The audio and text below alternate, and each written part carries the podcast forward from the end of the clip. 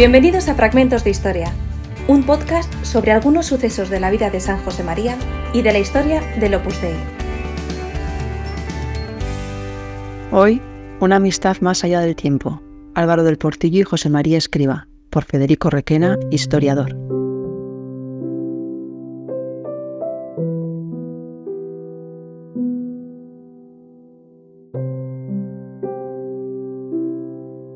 Era julio de 1935 cuando Álvaro del Portillo, un joven de 21 años, envió su primera carta a José María Escribá, al que había encontrado por primera vez unos meses atrás.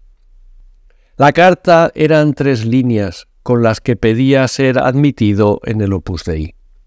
Mi querido Padre, habiendo conocido la obra de Dios, me dirijo a usted para suplicarle me conceda la admisión en ella. Se encomienda a sus oraciones para perseverar en su propósito. Álvaro del Portillo acababa de terminar el primer año en la Escuela de Ingenieros de Caminos, que había cursado mientras trabajaba como ayudante de obras públicas. Ese trabajo era necesario para pagarse los estudios y contribuir a la economía familiar, que se había tornado muy precaria tras la crisis económica de 1929. Desde su infancia transcurrida en Madrid, su ciudad natal, Álvaro del Portillo había demostrado tener buenas dotes intelectuales y un carácter fuerte, pero sereno, reflexivo y amable.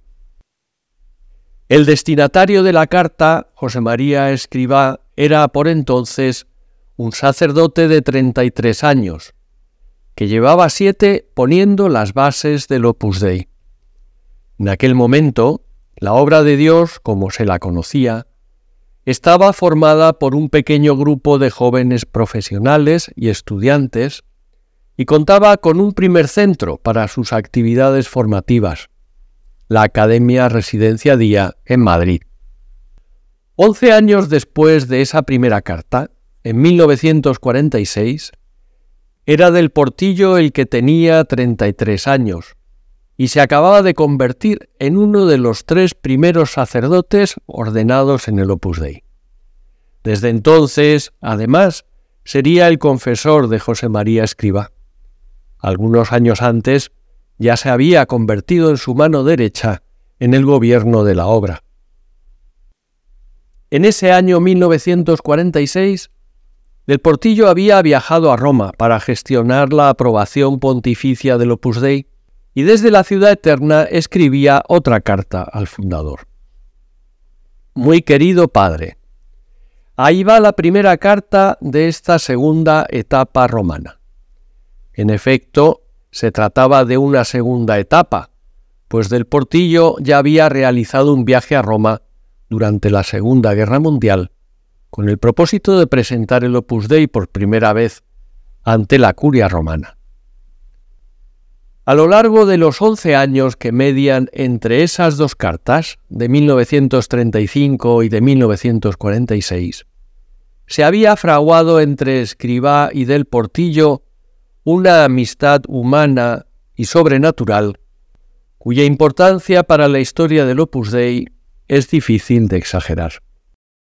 En este podcast nos proponemos asomarnos, abuelo de pájaro, a esos once años que transcurrieron desde que Álvaro del Portillo se unió al Opus Dei en 1935 hasta su traslado a Roma en 1946 unas pinceladas distribuidas en cinco lienzos o etapas con las que esperamos poder ilustrar los inicios y el arraigo de esa singular amistad entre el futuro San José María y quien se convertiría en su primer sucesor, el futuro Beato Álvaro del Portillo.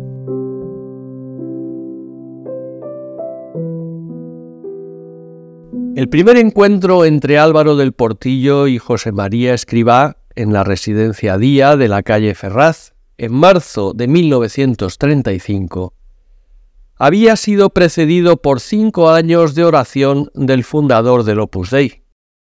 Desde que recibió la iluminación sobre el Opus Dei en 1928, José María Escribá había empezado a buscar personas que pudieran compartir esa tarea y a rezar por ellas, incluso si no las conocía. Por entonces Escribá trabajaba como capellán en el Patronato de Enfermos, importante institución caritativa en Madrid, y allí había conocido a Carmen y a Pilar del Portillo, las tías de Álvaro, quienes le hablaban con entusiasmo de su sobrino, que estudiaba dos carreras. En el otoño de 1934, Álvaro del Portillo había iniciado el primer curso de ingeniero de caminos y a comienzos de 1935 terminaba sus estudios de ayudante de obras públicas y comenzaba a trabajar. Por entonces también colaboraba con las conferencias de San Vicente de Paul y atendía una catequesis en el barrio de Vallecas, donde en una ocasión fue agredido físicamente. En marzo de 1935, y a través de un amigo común, Del Portillo se reunió por primera vez con Escriba. Años después recordaba ese primer encuentro con el fundador. Vi que era un sacerdote muy alegre. Me preguntó enseguida, ¿cómo te llamas? Tú eres sobrino de Carmen del Portillo. Tras ese breve encuentro acordaron una cita para hablar con más calma otro día. Pero un inconveniente impidió que se vieran la fecha establecida y José María Escriba no consiguió localizar a Álvaro del Portillo porque no conocía su número de teléfono. No se volvieron a ver hasta cuatro meses después, en julio.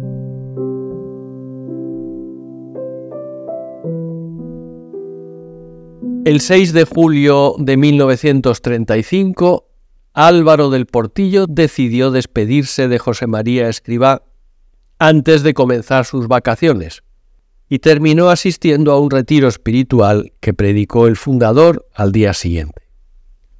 Durante el retiro, Escribá habló sobre el amor a Dios y a la Virgen. Y como recordaba años después el joven del Portillo, yo no había oído nunca hablar de Dios con tanta fuerza, con tanto amor a Dios, con tanta fe.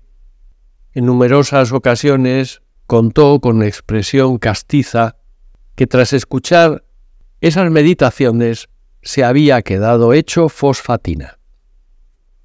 Del Portillo pidió la admisión al Opus Dei ese mismo día y decidió retrasar sus vacaciones para comenzar su formación espiritual en Madrid. El fundador se ocupó personalmente de esos primeros pasos y le organizó un curso de formación personalizado. Una vez completada esa primera formación, Álvaro del Portillo hizo el compromiso, acto mediante el que adquiría su primer vínculo con el Opus Dei, y dejó Madrid para pasar unas semanas de vacaciones con su familia en la granja de San Ildefonso. Las cartas que del Portillo comenzó a escribir desde la granja son un testimonio elocuente del sentido de filiación al fundador, de la fraternidad con los demás fieles del Opus Dei y de la adhesión a la obra que en tan pocas semanas el joven había interiorizado. Querido padre, le escribo ya con ganas de ir a esa, para estar en la compañía de usted y de todos mis hermanos. Mucho quisiera poder asistir a las reuniones de los martes y a todo lo de nuestra casa. Le ruego a usted y a todos mis hermanos que me encomienden mucho, porque verdaderamente Dios no nos abandona si no le abandonamos a Él. En esas cartas, Álvaro del Portillo también contaba al fundador el empeño que ponía para cuidar su vida espiritual y le daba noticia del apostolado que había comenzado a realizar con sus amigos. Resulta evidente que ya desde estos primeros momentos José María Escribá pudo apoyarse en la fidelidad de Álvaro del Portillo para espolear la entrega y la generosidad de los demás miembros de la obra y de los jóvenes que frecuentaban la residencia de Ferraz. Así, por ejemplo, en el número de septiembre de Noticias, un modesto boletín impreso en ciclostil que se distribuía entre los estudiantes que asistían a las reuniones de formación de la residencia Día, el fundador informaba que Álvaro de Portillo, en la granja, se ha prodigado con éxito en la famosa pesca de la que habla San Marcos en el capítulo 1 de su Evangelio. Un año después estallaba la guerra civil en España.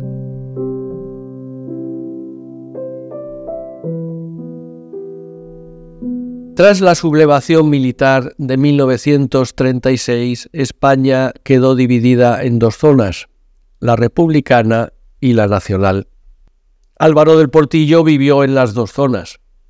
En la republicana desde el inicio de la guerra hasta octubre de 1938 y en la zona nacional desde entonces hasta el final de la guerra.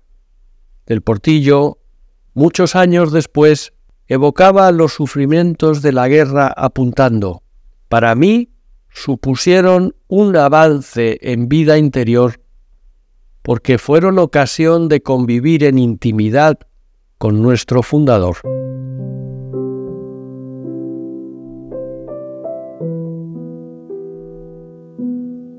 Durante los ocho primeros meses de la guerra, en el Madrid republicano, donde arreciaba la persecución religiosa, Escribá y del Portillo compartieron diversos refugios, y en marzo de 1937 ambos fueron acogidos casi al mismo tiempo en la legación de Honduras.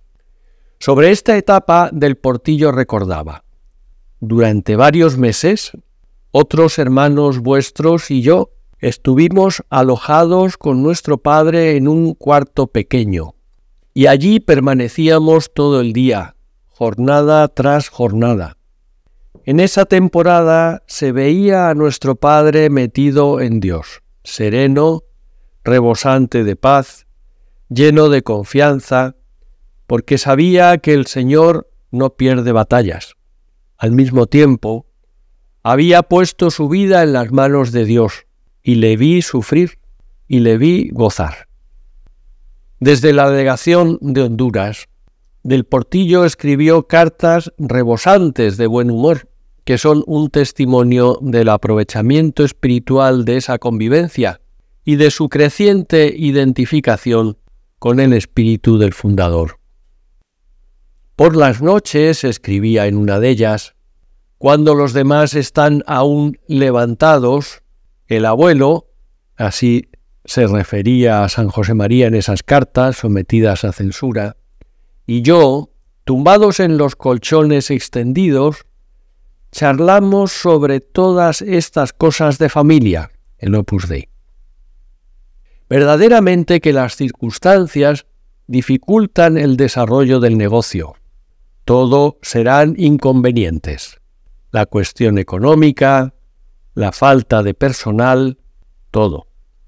Sin embargo, y a pesar de sus años, el abuelo no se deja llevar nunca del pesimismo.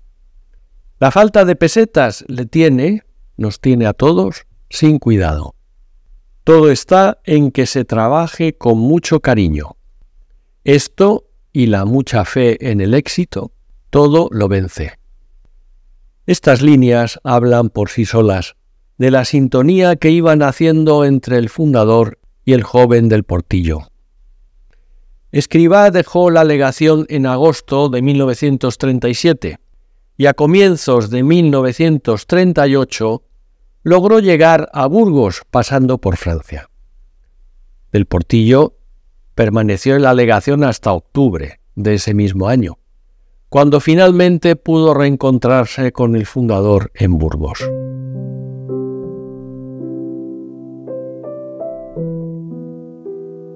Tras una larga y arriesgada peripecia y después de alistarse varias veces en el ejército republicano, Del Portillo y dos compañeros más cruzaron el frente de guerra por Guadalajara y llegaron a Burgos en octubre de 1938. Por indicación del fundador, durante esos primeros días en Burgos, Del Portillo recogió los extraordinarios acontecimientos vividos desde la salida de la delegación de Honduras en un extenso escrito titulado De Madrid a Burgos, pasando por Guadalajara. El relato, un monumento de fe, obediencia y audacia sobrenaturales, fue transcrito a máquina por el propio fundador del Opus Dei, que no dudó en utilizarlo para la formación de las vocaciones jóvenes en los años posteriores a la guerra. Los sucesivos destinos militares de Del Portillo impidieron que pudiera poner en práctica su deseo de estar junto al fundador. Pero a lo largo de los meses siguientes acudió a su encuentro siempre que le fue posible. Por su parte, José María Escribá iba confiando cada vez más en el joven Álvaro, al que, por ejemplo, le pedía su opinión sobre si sería adecuado contar con su madre y su hermana para atender las primeras residencias de estudiantes que quería abrir después de la guerra. Entre febrero y marzo de 1939, Escribá empezó a llamar a Álvaro del Portillo Saxum, que significa roca. Parece claro que en ese momento José María Escribá ya había identificado en Álvaro del Portillo el apoyo que necesitaba para consolidar y desarrollar el Opus Dei. Y a pesar de su juventud, Escribá comenzó a considerarlo como su primer colaborador y eventual sucesor.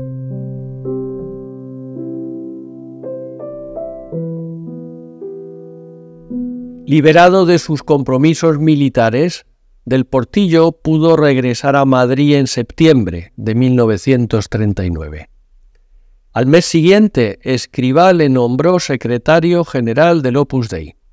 De este modo, en los años sucesivos, Álvaro terminó sus estudios universitarios mientras seguía trabajando como ayudante de obras públicas y colaboraba con José María Escribá en el gobierno y expansión del Opus Dei.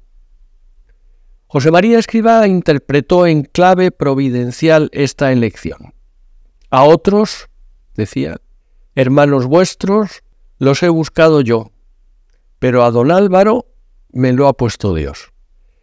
Y años después, en los meses previos a su fallecimiento, expresaba estos pensamientos claramente haciendo referencia principalmente a Álvaro del Portillo no han faltado nunca de modo providencial y constante hermanos vuestros que más que hijos míos han sido para mí como un padre, cuando he tenido necesidad de consuelo y de la fortaleza de un padre. Los primeros años 40 fueron de expansión del Opus Dei por España y también de desafíos para que la joven fundación fuera mejor entendida en los ambientes eclesiásticos. Del Portillo continuó siendo una roca, donde el fundador se pudo apoyar. En julio de 1940, el fundador había escrito en sus apuntes íntimos, Dios mío, enciende el corazón de Álvaro, para que sea un sacerdote santo.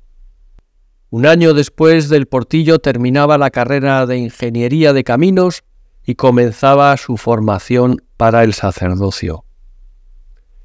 Durante una de sus estancias fuera de Madrid para concentrarse en esos estudios, Del Portillo escribía al fundador, como siempre, muy contento, pero también, como de costumbre, con cierta tristeza, que se une a mi alegría cuando me separo del Padre.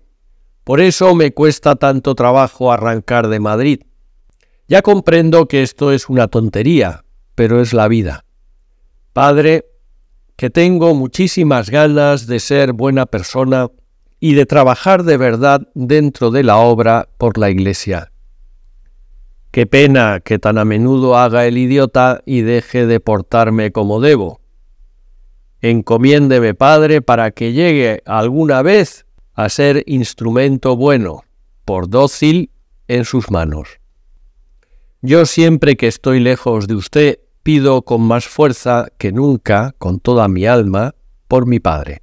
Y así aumenta mi presencia de Dios, acordándome del Padre y ofreciendo cosas por Él. Desde entonces del Portillo se convirtió también en un apoyo sólido del fundador para recorrer un largo itinerario jurídico que estaba apenas iniciando. En mayo de 1943, Álvaro del Portillo marchó a Roma como representante del Opus Dei ante las autoridades eclesiásticas y tuvo una audiencia privada con el Papa Pío XII. Cuando algún miembro de la obra preguntaba a Álvaro del Portillo si no le imponía ese tipo de cometidos, Álvaro replicaba con sencillez. Me acuerdo de la pesca milagrosa y de lo que dijo San Pedro, y nomine tuo laxaborrete. Pienso en lo que me ha dicho el Padre y sé que obedeciéndole obedezco a Dios. En junio el joven ingeniero estaba de regreso en España, habiendo alcanzado los objetivos fijados para el viaje. Sus gestiones en Roma abrieron la puerta para la aprobación del Opus Dei por parte del obispo de Madrid. En diciembre de 1943, Eijo Igaray erigió la Sociedad Sacerdotal de la Santa Cruz, obteniendo de este modo el marco jurídico que permitía la ordenación sacerdotal de miembros del Opus Dei. Del Portillo sería uno de los tres primeros sacerdotes.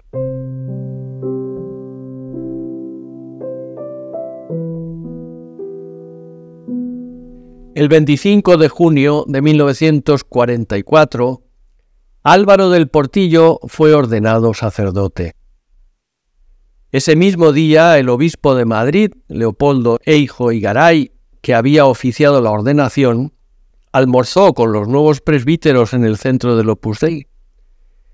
En la tertulia que siguió, y aprovechando un breve momento de ausencia de José María Escribá y Álvaro del Portillo, don Leopoldo aprovechó para destacar ante los miembros más jóvenes de la obra el agradecimiento y aprecio que debían al fundador y elogió la fidelidad de Álvaro del Portillo mientras recordaba las dificultades que la obra había enfrentado y a las que Álvaro había hecho frente para apoyar al fundador.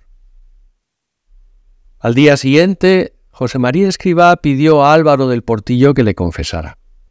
Comenzaba así un modo nuevo de estar junto al fundador. A medida que pasaba el tiempo, y la figura de Álvaro del Portillo cobraba más peso dentro de la obra, crecía su empeño en pasar cada vez más inadvertido. Como recuerda uno de sus compañeros de ordenación sacerdotal, José Luis Musquiz, a pesar de ser secretario general y de esa confianza que tenía en él nuestro Padre, no se tomaba nunca atribuciones para decidir asuntos, y con gran sencillez, cuando le consultábamos alguna cosa, nos decía, ya te contestaré, voy a preguntárselo al Padre. De este modo, Álvaro del Portillo se convirtió en un punto de unión entre las personas de la obra y el fundador.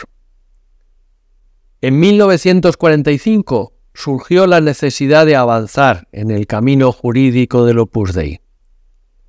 La futura expansión de la obra requería una aprobación pontificia.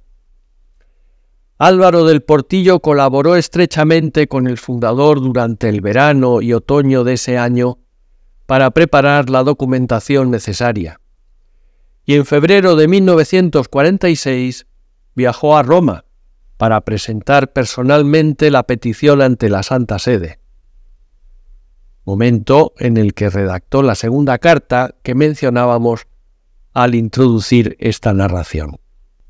Poco después, ambos se establecieron de forma permanente en Roma, donde compartieron casi 30 años de una densa historia del Opus Dei. Durante todo ese tiempo, del Portillo fue la sombra del fundador. Una sombra que paradójicamente poseía la solidez de una roca.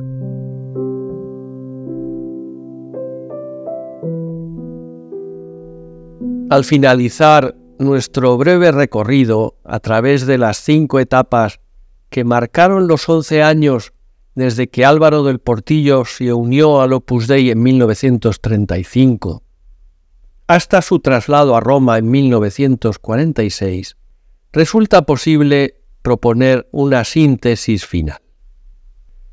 La relación entre Álvaro del Portillo y José María Escribá fue un vínculo profundo de amistad sobrenatural y humana que se vivió en el marco de una relación de paternidad-filiación espiritual a la luz del carisma del Opus Dei.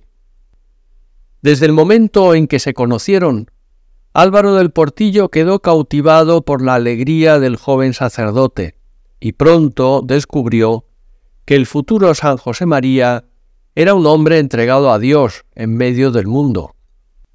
En el segundo encuentro, la atracción inicial se transformó en el descubrimiento de un camino que le llevaba a Cristo, el Opus Dei. A partir de ese momento del portillo, se entregó a recorrer ese camino con la convicción de que Dios le pedía una disponibilidad total, que se concretaba en secundar al fundador. Durante los años de la guerra civil, esta disposición inicial se fue consolidando en el convencimiento de que la voluntad de Dios para él era estar junto al fundador y poner en juego todas sus dotes y energías para ayudarle a hacer el Opus Dei.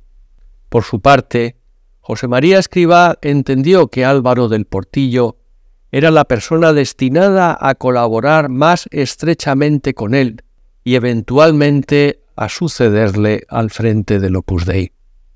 De este modo, entre Álvaro del Portillo y José María Escribá se gestó una amistad humana y sobrenatural, fundada en relaciones de filiación y paternidad. Una amistad fuerte como una roca, que desafió el paso del tiempo y perduró más allá del tiempo.